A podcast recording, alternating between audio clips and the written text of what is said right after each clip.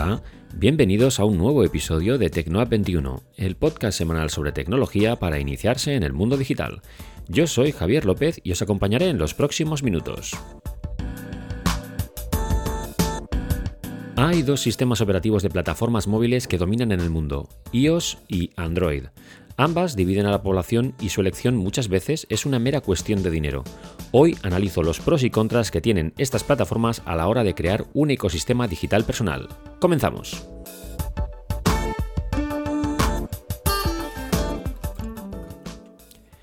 La semana pasada surgió un sano debate dentro del grupo de Telegram de Tecnoa21 a raíz de la noticia de que Samsung había lanzado una web app para emular el sistema Android de los Galaxy desde un iPhone, Oscar comentó que Samsung lo tiene difícil para atraer a posibles clientes con un movimiento así, porque Apple cierra mucho a su ecosistema eh, para sus usuarios y comentó también cómo él había pasado de Android a iOS para acabar volviendo a Android.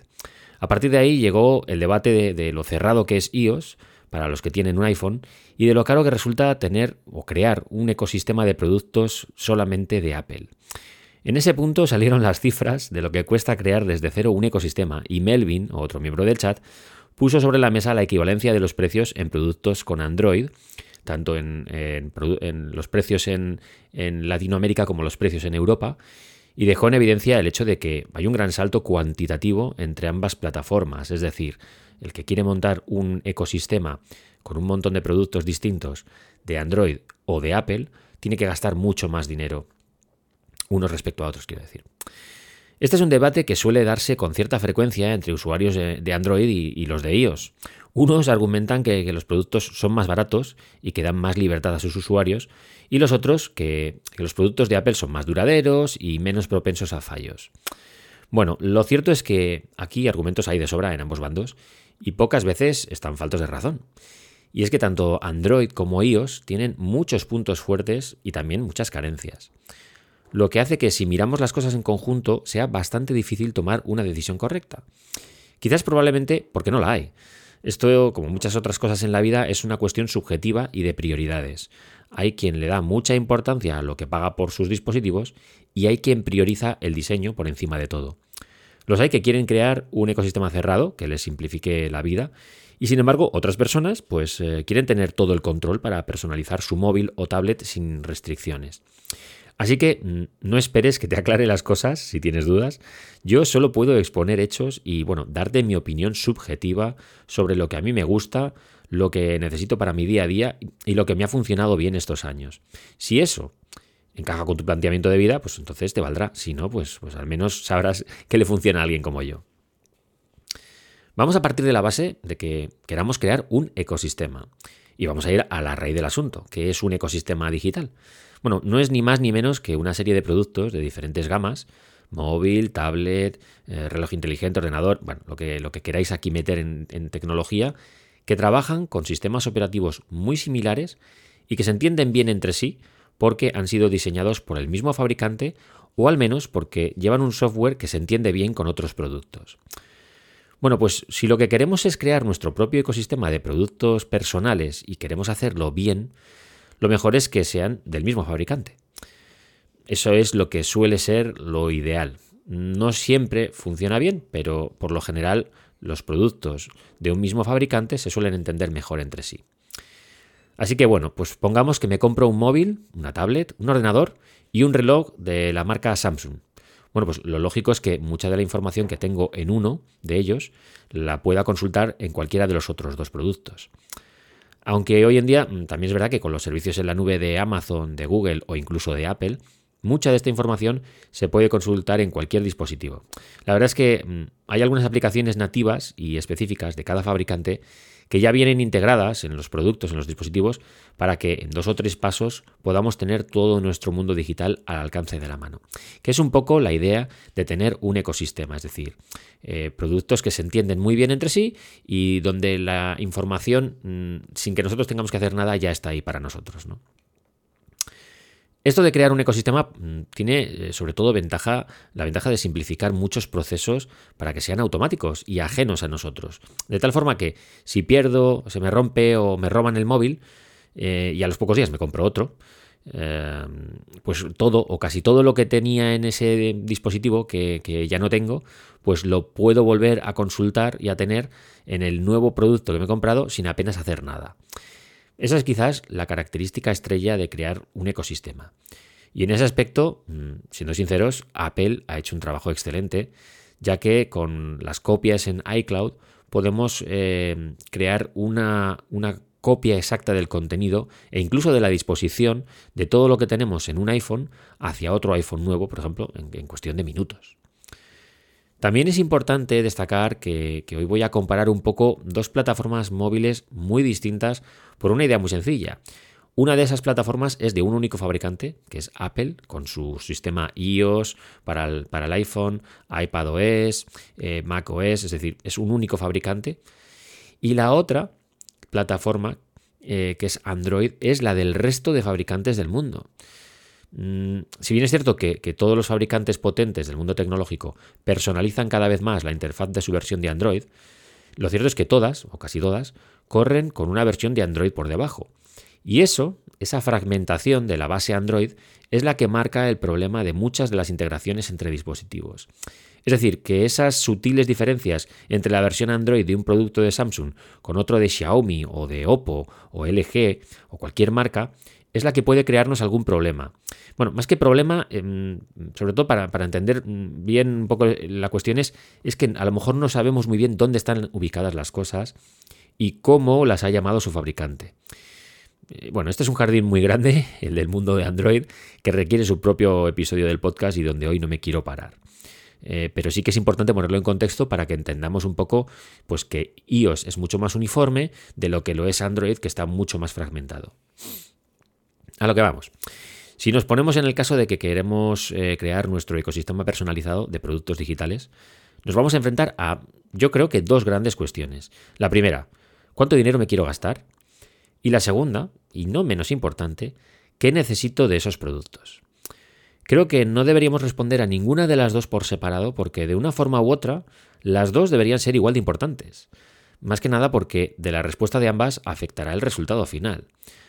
Podemos gastar poco dinero y solventar nuestras necesidades y, podemos gastar un pastizal y aún así no haber logrado lo que buscamos. O sea, es que esto va por familias, por decirlo. Y, en esto, mm, pues como en otros aspectos de la vida, ¿no? Todo es relativo. Para mí puede ser barato gastarme mil euros en un móvil y para otra persona eh, gastarse 100 euros en un móvil puede ser caro. Mm, aquí lo que digo es una cuestión de lo que nosotros prioricemos.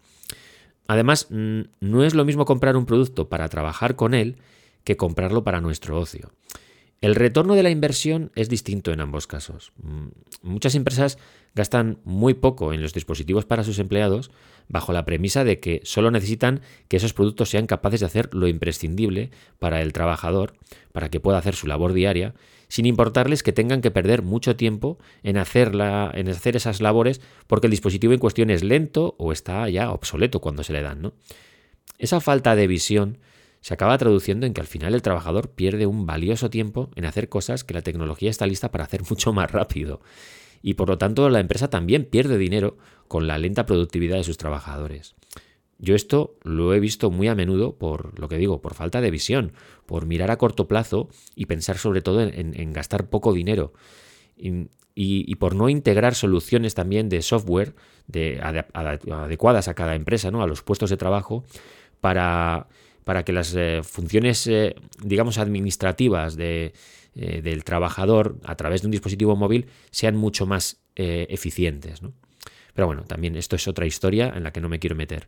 Pero bueno, sí que es importante mm, diferenciar entre cuando compramos o cuando tenemos un dispositivo para el trabajo y cuando lo tenemos para nuestro ocio. Aquí son factores muy distintos. En el caso de la tecnología personal, que es un poco quizás la que más, la que más nos afecta a nivel individual, esa que nos compramos nosotros para nosotros. ¿no?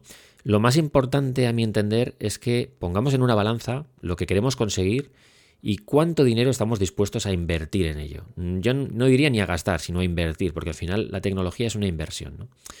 Claro, eh, a los amantes de la tecnología, pues nos es muy fácil autojustificar nuestros gastos en móviles topes de gama o en tablets u ordenadores punteros. ¿no? Estos caprichos mm, tienen tantas funcionalidades y posibilidades que son una herramienta muy, muy válida para conseguir que la inversión tenga un retorno incluso hasta, hasta monetario, ¿no? Gracias a que a lo mejor hay, gente que puede sacar un beneficio económico explotando alguna de, sus aficiones tecnológicas. Pero para aquellos que la tecnología es simplemente algo que hay que tener para estar conectados al mundo y, que realmente no les interesa mucho, pues ya es más difícil de justificar un gasto elevado. Y ahí sí que empiezan a ponerse en la balanza muchos factores. Y bueno, ya no quiero deciros para los que pasan de la tecnología o directamente la aborrecen. Ahí su prioridad suele ser la compra de lo más barato que puedan tener para, las funciones básicas, ¿no? De, pues quizás de un WhatsApp, una llamada de teléfono, un mensaje o algo así. Así que claro, aquí hay, hay, muchos perfiles distintos y hay muchas situaciones distintas. Por eso no hay una fórmula perfecta, ¿no?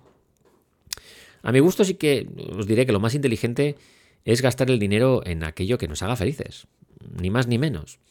A mí es que, claro, me encantan los productos que me simplifican la vida, tecnológicamente hablando, y a los que no les tengo que dedicar mucho tiempo, porque, bueno, la vida me da lo que me da de sí. Entonces, eh, si tengo que dedicarle mucho tiempo a trastear con un, producto, pues eh, ya empieza a ser molesto para mí. También me encantan los productos que, están fabricados para durar muchos años y que van a tener además un soporte de actualizaciones a través de, software también que le vaya a durar unos cuantos años. Y en ese sentido, bueno, pues eh, yo por ejemplo invierto fuerte, eh, me gasto una pasta cuando compro un producto para despreocuparme luego durante mucho tiempo. Ya habréis eh, adivinado, si, si no lo, habéis hecho ya, que yo soy 100% pro Apple en este sentido. ¿no? A veces soy un poco fanboy, como es que se dice, porque hay ciertos momentos que, mm, quizás defiendo muy, a ultranza sus productos, pero bueno, mm, yo creo que también soy bastante crítico con ellos en otros momentos y de hecho en este podcast lo he dejado claro, ¿no? que hay cosas de Apple que me chirrían mucho. Lo que no significa para que acabe comprando sus productos, porque bueno, a mí eh, me han conquistado. ¿no? A ver, vamos a ser sinceros, yo sé que pago un precio más alto que los que compran productos Android. Y, sé que hay alternativas más baratas que también me podrían valer para mi día a día. Pero aún así, bueno, he optado por comprar productos de Apple. Y, no solo eso, sino que incluso algunos de los más caros que tienen en su catálogo. Bueno, y os preguntaréis por qué, ¿no? Pues, pues la verdad es que hay un poco de todo. Por un lado, como os he dicho, es una cuestión de, de mis prioridades, ¿no? Pero por otro lado también he descubierto que los productos de Apple mm, ganan mucho, mucho más sentido cuando se combinan con otros productos de la misma marca. Ahí es cuando su valor aumenta exponencialmente. Yo creo que es entonces cuando vemos el, verdadero potencial de un ecosistema en el que los productos se integran unos con otros para ofrecer una experiencia de usuario perfecta. No hay, no hay, una fricción, por ejemplo, en el paso de usar un iPhone a un iPad o incluso en cierta medida a usar un Mac, que es un sistema operativo distinto, ¿no? De escritorio. Pero hay muchas cosas que es que ya te suenan tanto y que son tan similares que realmente no hay mm, una fricción en el uso, ¿no? La interfaz es prácticamente la misma en, todos los productos, dispositivos móviles de Apple, ¿no? Y eso hace que una vez que aprendemos a usar uno de estos productos, pues podamos usar cualquiera de los otros con, total fluidez. Ese es uno de los, de los, fundamentos de crear un ecosistema ¿no? para nuestros productos del hogar, que al final sea igual de sencillo y natural utilizar uno u otro en función de lo que queremos hacer en ese momento. ¿no? Yo hay ciertos momentos en los que mm, prefiero usar el iPad porque la pantalla es grande y que a lo mejor quiero escribir o leer más en profundidad y hay otros momentos que lo que necesito es un iPhone por la movilidad, porque estoy en la calle o lo que sea, ¿no? Pero realmente no hay una diferencia. Yo sé, los iconos son los mismos, las, las eh, interfaz es igual, prácticamente no hay una diferencia. la diferencia es el tamaño de la pantalla y poco más. Digamos que esa es la parte positiva ¿no? de los productos Apple y de crear un, ecosistema de productos Apple. Pero, mm, claro, esto tiene una parte negativa y es el alto coste que tienen los productos de Apple. Está claro que ellos cobran más que los demás por un motivo. Bueno, en realidad son muchos los motivos por los que cobran más que el resto de fabricantes. Pero el que nos atañe a los usuarios es el factor del, dinero, ¿no? única y exclusivamente. Si compramos un iPhone de gama media, no hace falta ni siquiera que nos vayamos a, los topes de iPhone topes de gama, sino el, iPhone SE, que es bastante sencillito eh, en cuanto a especificaciones, quiero decir. Y le sumamos un iPad también, el más sencillo de, la gama, un, Apple Watch, también el SE, y cerramos el círculo con un MacBook Air sencillito, mm, raso, eh, que es el portátil además más barato que tienen en su catálogo, lo que nos queda es un gasto superior a los 2.000 euros. En concreto, me salen 2.426, que me he tomado la molestia de hacer una simulación en el App Store online. ¿no? Bueno, ahora vamos a hacer una equivalencia de lo que nos costaría crear un ecosistema igual de completo en cuanto a productos, pero de otro fabricante basado en Android.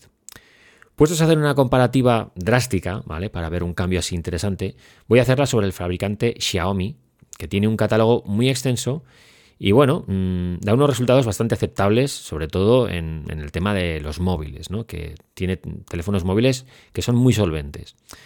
Bueno, pues un móvil, una tablet, un smartwatch y un portátil de Xiaomi de gama media, tampoco vamos a ponernos eh, así muy especiales, eh, salen en conjunto por 1.248 euros. También he hecho simulación a través de, de su tienda online. Es decir, 1.178 euros menos que la alternativa de Apple. Vale. Por supuesto, esta comparativa no es justa, porque no estamos comparando dos productos iguales eh, de, dos fabricantes distintos. O sea, estamos comparando productos muy distintos de, fabricantes diferentes. Pero más o menos, más o menos, podríamos tener una especie de ecosistema de Xiaomi o de Apple para comparar, ¿no? Y cuánto me cuesta uno y cuánto me cuesta el otro. Vale, eh, sí que es cierto que al final los móviles son distintos entre sí, las tablets son distintas entre sí, y de los relojes y los portátiles mejor ni hablamos. Pero lo que quiero ir es a que en realidad podemos comprar un conjunto de productos de una misma marca para crear un ecosistema digital por precios muy dispares, pero que muy dispares. Y claro, mm, esa experiencia de usuario de la que hablo también va a variar mucho en función de nuestras necesidades. Es muy probable que con ese ecosistema de Xiaomi de 1.248 euros podamos tener todo lo que necesitamos, al igual que si nos hubiéramos gastado los 2.426 en Apple. Claro, si solo vamos a usar un 10% de las capacidades y de las posibilidades que nos ofrece la tecnología, si al final nuestro uso es muy básico y sencillo y con aplicaciones universales muy estandarizadas, pues eh, nos sirve es esto que os digo para solventar nuestras necesidades. Y entonces no necesitamos gastarnos mucho dinero. Eso es algo fantástico, ¿no? Que a día de hoy puedas tener un ecosistema completo por, mm, bueno, por, poco dinero, entre comillas, ¿no? Bueno, 1.200 y pico euros por, por 4 o 5 productos está muy bien, muy bien. Pero claro, mm, por supuesto esto tampoco significa que tengamos que renunciar a comprarnos los productos de Apple, faltaría más. Solo quiero resaltar el hecho de que muchas veces compramos productos que nos ofrecen mucho más de lo que necesitamos. En otros casos no es, esto no es así y, la compra de cualquier producto de Apple está más que justificada si, si a nosotros nos lo pide el cuerpo, pero eh, comprarlo porque es Apple, pues yo creo que no es la, cuestión. ¿no? Yo, yo compro los productos de Apple no porque sean de Apple, sino porque me ofrecen un plus que otras eh, marcas no me ofrecen y porque tengo un ecosistema creado en casa con un montón de productos que se entienden muy bien entre ellos eh, gracias a que Apple ha trabajado en esa línea. ¿no? La otra parte importante de, esta ecuación, que además solemos obviar en muchos casos, es la que generalmente nos levanta mayores dolores de cabeza y es la simplicidad de uso. Para mí, la simplicidad de uso es, tener que invertir menos tiempo para hacer las mismas cosas. Y esto es algo que, mm, a mi gusto, los productos de Apple suelen hacer de una forma muy natural y que les ha generado no pocas alabanzas a lo largo de los años. Y por eso eh, tienen esa base de usuarios quizás tan acérrimos ¿no? y a veces tan fanboy, como se dice en el mundillo tecnológico, que defienden a ultranza los productos de Apple. Es uno de los principales eh, atractivos eh, que tiene Apple, porque sí que es cierto que reduce mucho la curva de aprendizaje.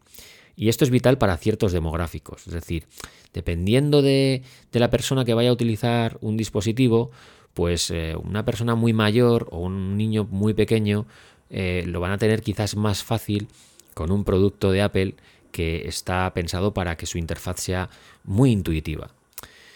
Aquí entraría, por ejemplo, lo que he comentado antes sobre lo fácil que es trasladar también la información de un iPhone eh, viejo, perdido, robado o lo que sea, a otro nuevo y, y recién estrenado. ¿no? Si bien es cierto que los fabricantes con sistema Android han ido mejorando estos aspectos para que sea mucho más sencillo hacer una transición desde un móvil a otro, la verdad es que aún sigue habiendo muchas diferencias, yo creo que insalvables entre ambos sistemas. Bueno, y, es que esas diferencias están ahí para que notemos el cambio entre ambas plataformas y también para intentar retenernos en cualquiera de ellas. la gente de Android lo intenta hacer a su manera y los de Apple a la suya, porque nadie quiere que se vayan sus compradores a la competencia. Quizás en este sentido Apple sí ha sabido dar a sus clientes lo que necesitaban Y al distanciarse, tanto de, su competencia, ha conseguido diferenciar iOS de una manera fácilmente distinguible y además a simple vista. Basta con mirar la interfaz de un iPhone y la de un móvil Android para ver que son muy distintos. Sin embargo, entre dos móviles Android, eh, a veces, mm, bueno, pues eh, no, sabes eh, si es de una marca o de otra, pero cuando ves un iPhone, la pantalla encendida es que lo, ves rápidamente, ¿no? Apple se ha mantenido muy fiel y muy inmóvil a las tendencias que iban llegando al mercado. Y eso es un elemento más de su plataforma. Lo ames o lo odies, está ahí para diferenciarte del resto. Eh, hay gente que eso lo, detesta porque consideran que no han sabido adaptarse y hay otra gente que lo adora pues porque no quiere que su móvil cambie y quiere eh, tener siempre lo mismo. De hecho, esto ha ocurrido cuando los widgets han llegado a iOS. Eh, los widgets eran una de las señas de identidad de Android y era quizás lo que hacía que fueran tan distintos unos móviles Android de otros. iOS no lo tenía, no tenía widgets en las pantallas de inicio. ¿Qué ocurre? Que bueno, luego cuando Apple los ha introducido, que ha sido una auténtica revolución un poquito eh, dentro de las redes, eh, mucha gente se ha llevado las manos a la cabeza, al final es darle la libertad del usuario para que haga lo que quiera. Pero yo, mm, bueno, mm, tendría que hacer una encuesta, pero no creo que haya habido una implantación masiva de widgets en, la gente que usa un iPhone. Seguramente la mayoría de la gente, mucha, mucha, mucha gente que utiliza iPhone, ni siquiera sabe que los widgets han llegado a iOS, porque no los ha implementado. Entonces, con esto quiero decir que hay mucha gente que lo que quiere es mantenerse igual que de lo que ha estado siempre, ¿no? sin, sin cambiar. Y en ese sentido Apple facilita las cosas. Por otro lado, yo, estoy seguro de que si algún día me moviera hacia productos con Android, yo seguiría siendo igual de feliz. Y estoy seguro que aunque durante un tiempo echaría en falta muchas de las cosas que me ofrece Apple, al final estoy seguro de que me adaptaría.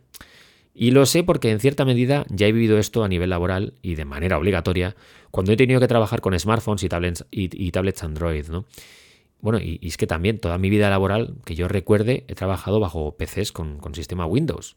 Y ahí no ha habido ningún problema, es, algo de lo más natural. No es que no se pueda funcionar bien con Android y Windows, ni muchísimo menos. Lo que pasa es que yo personalmente prefiero hacerlo con iOS y con macOS eh, para mi, en el plano personal. ¿no? De hecho, cuando he podido elegir una plataforma para mi casa, para mi familia, he optado por los productos de Apple a unas sabiendas de que iba a ser una inversión mucho más cara. He tenido que pagar un precio muy alto por ello, pero lo asumo como parte de un todo en donde la tranquilidad, la sencillez y la fiabilidad han primado por encima del precio.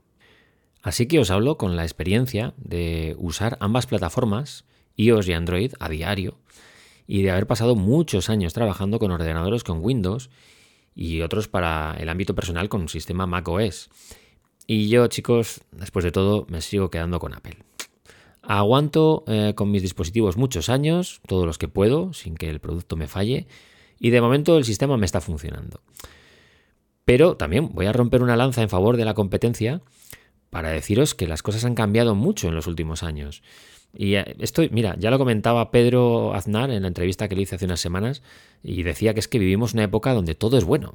Microsoft tiene unas tablets y unos portátiles excelentes, marcas como Samsung, Oppo, OnePlus o Xiaomi tienen móviles punteros con unos resultados increíbles y el panorama tecnológico no deja de darnos un montón de alegrías y una competencia muy sana, con la que hace años yo creo que solo podíamos soñar. Esto, al final, a quienes beneficia es a los usuarios, que ahora podemos elegir el sistema que queremos crear para nuestro mundo digital, con la garantía de que tendremos un ecosistema potente a nuestro servicio. En este tema, como veis, no, no, hay un único camino, sino muchos, y si somos fieles a nuestros principios, acertaremos de pleno. Aquí, si nuestra principal preocupación es no gastarnos mucho dinero, perfecto. Si por otro lado queremos gastarnos mucho dinero, pero no queremos productos de Apple porque nos parecen poco personalizables o, porque nos van a limitar, pues eh, perfecto también. Y si solo compramos productos con una manzana detrás porque no queremos ni oír hablar de otras marcas, pues también genial. Es que mm, no voy a decir que haya una solución perfecta, es que hay muchas soluciones perfectas. Aquí la cuestión es que estemos a gusto con nuestro ecosistema, ¿no? Y yo sí que recomendaría que os crearais uno, no, no, os limitarais solo a tener un, iPhone o un, móvil o una tablet aislados, sino que intentéis buscar productos de un mismo fabricante que puedan integrar eh, ciertas sinergias entre ellos para simplificaros la vida. Lo mejor, como digo, es ser fiel a uno mismo y no dejarse llevar por lo que hagan los demás. Bueno, mm, voy a dejar aquí el tema porque aunque da mucho juego, creo que ya he dejado clara mi opinión en esto. No me voy a despedir sin dar las gracias a todos los que participáis en el chat de Tecnoapp21 en Telegram, porque gracias a vuestros comentarios y opiniones, pues surgen conversaciones tan, tan interesantes como la de la semana pasada. Y yo, la verdad es que aprendo mucho a través de vuestras experiencias, sobre todo pues porque lo que comentan, eh, lo que comentabais por allí, ¿no? Pues podéis, eh, los precios que cuesta esto, lo otro, pues mira, esto me parece que sí, esto que no. Ese tipo de cosas al final, eh, cuando se presentan y se plantean con tanto respeto, lo único que hacen es hacernos crecer a todos, ¿no? Y, aprendemos todos un montón. Así que muchas gracias, chicos, por, por esos comentarios. también quiero dar las gracias como es habitual, ¿no? A todos los que habéis llegado hasta aquí y habéis escuchado el episodio, a los que lo hacéis cada semana. Y la verdad es que yo aprecio mucho eh, vuestra compañía. Incluso la noto cuando miro las métricas de las descargas de los episodios cada día. Y a mí es lo que me anima a seguir semana a semana puntualmente a la cita con el micro, ¿no? Y, al podcast de, de Tecnoa 21, que es saber que estáis ahí. Así que muchas gracias por vuestro apoyo. El podcast semanal lo tendréis disponible, como de costumbre, cada viernes a las 9 de la mañana, hora española peninsular, en las principales plataformas de podcast. Sin más, me despido. Nos vemos la semana que viene. Un cordial saludo.